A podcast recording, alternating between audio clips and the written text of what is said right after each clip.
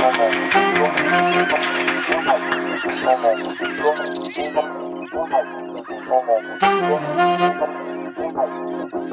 suppose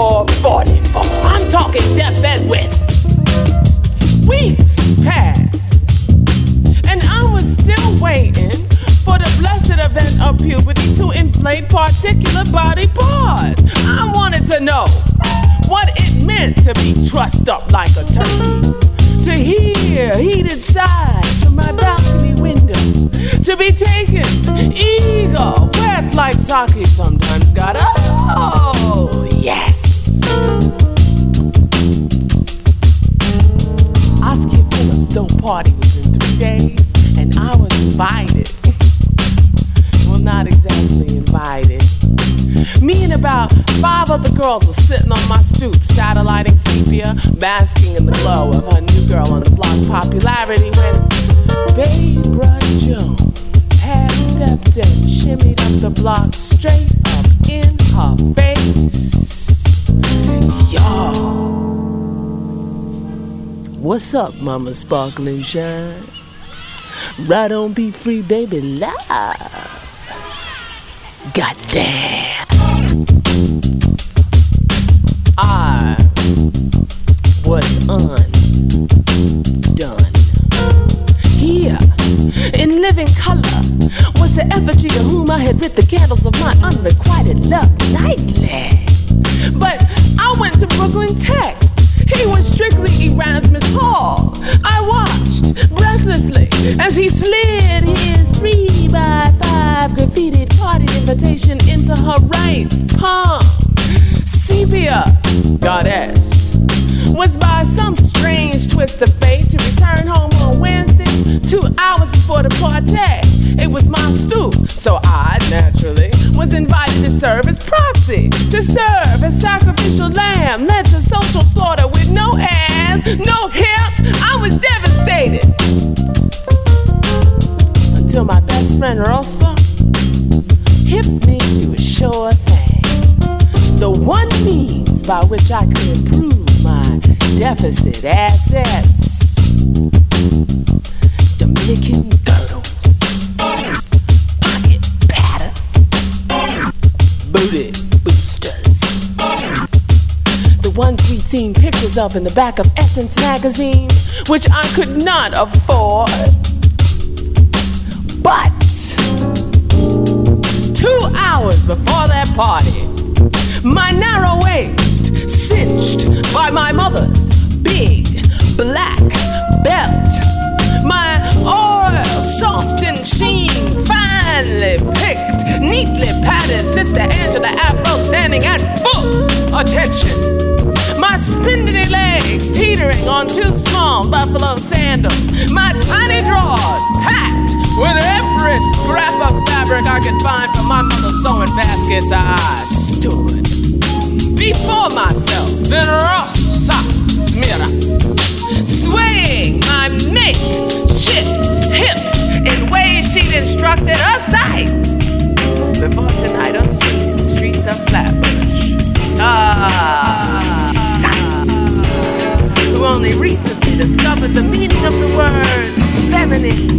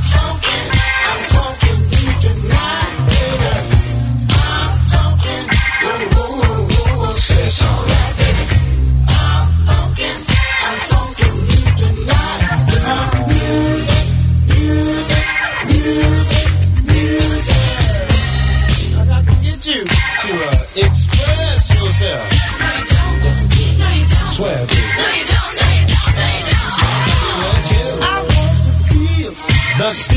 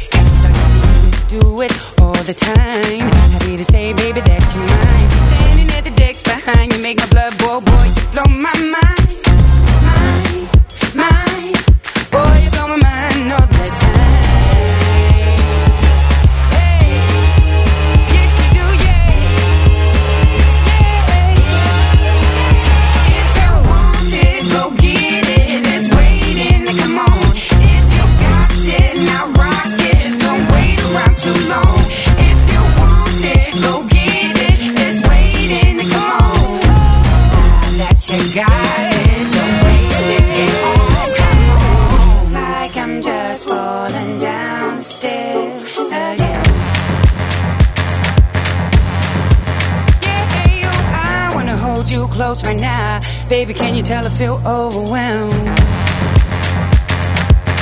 Oh, oh, oh, got me, got me feeling like being bad. Come a little closer, don't be afraid.